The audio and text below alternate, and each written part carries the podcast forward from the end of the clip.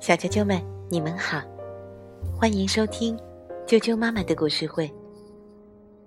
我是哀酱妈妈，今天要给大家讲一个端午节的故事。思南改编，秦龙绘画，连环画出版社出版。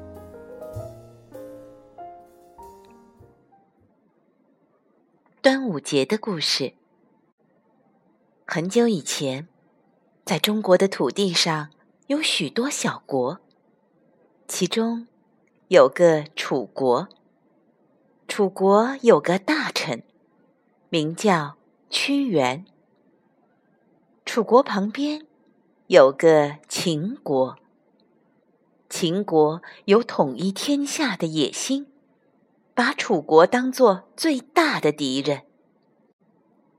屈原向楚王提出许多治理国家的好主张，可楚王就是不听。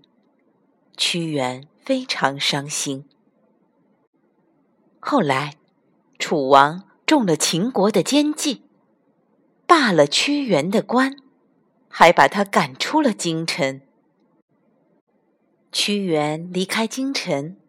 来到了汨罗江边，他想到国家的前途，想到老百姓的苦难，心里难过极了。他一边走着，一边悲叹：“长太息，以掩涕兮，哀民生之多艰。”汨罗江边的一位老渔夫。认出了屈原，请他住在自己的茅棚里。屈原眼巴巴的等待着来自京城的消息。他多想再回到楚王身边，为国家尽力呀！屈原等啊，盼啊，可楚王总也没召见他。逃难的百姓。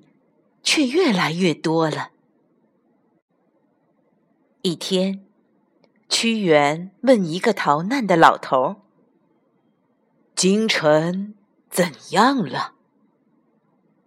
老头颤巍巍地说：“唉，秦国的兵已经打进了京城，我们，我们已经亡国了。”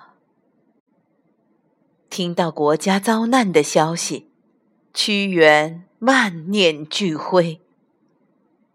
五月初五的晚上，屈原抱着一块大石头，一头扎进了汨罗江。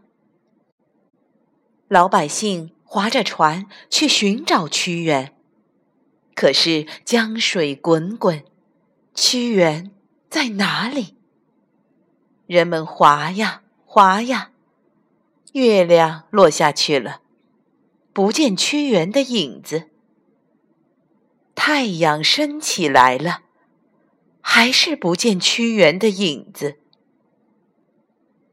人们悲伤地喊着屈原的名字，用苇叶包上蒸熟的饭团，扔进江里。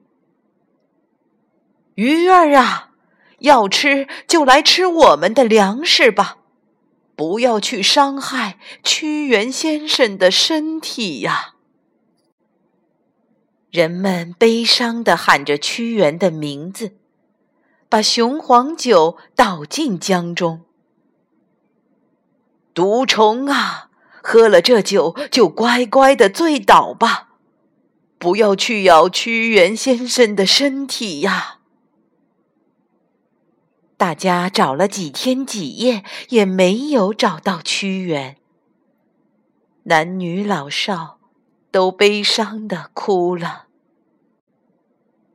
为了纪念屈原，人们把他投江的五月初五这一天定为端午节。每年的这一天，人们都要吃用苇叶包成的粽子，喝雄黄酒。在南方许多地方，人们还要赛龙舟。看，江上的龙舟，一只比一只威风。端午节包粽子、赛龙舟的活动，都是对屈原的纪念。屈原爱国家，爱百姓，人们永远不会忘记他。小啾啾们，端午节也叫端阳节、五月节。很多人都知道，这个节日的起源和伟大的诗人屈原有关。端午节不仅是中国人重要的节日，也是中国周边国家的重要节日。端午节是日本的男儿节。端午节前半个月左右，日本有男孩的家庭就会挂出一面面鲤鱼旗。期盼家中的男儿顺利成长。端午节的很多习俗也传到了韩国，韩国人也在这一天纪念屈原，吃粽子。而在越南，端午节的清晨，爸爸妈妈会为孩子准备好各种美食。说了这么多，关于端午节还可以再说上一箩筐呢。今天的故事就讲到这儿了，明天见。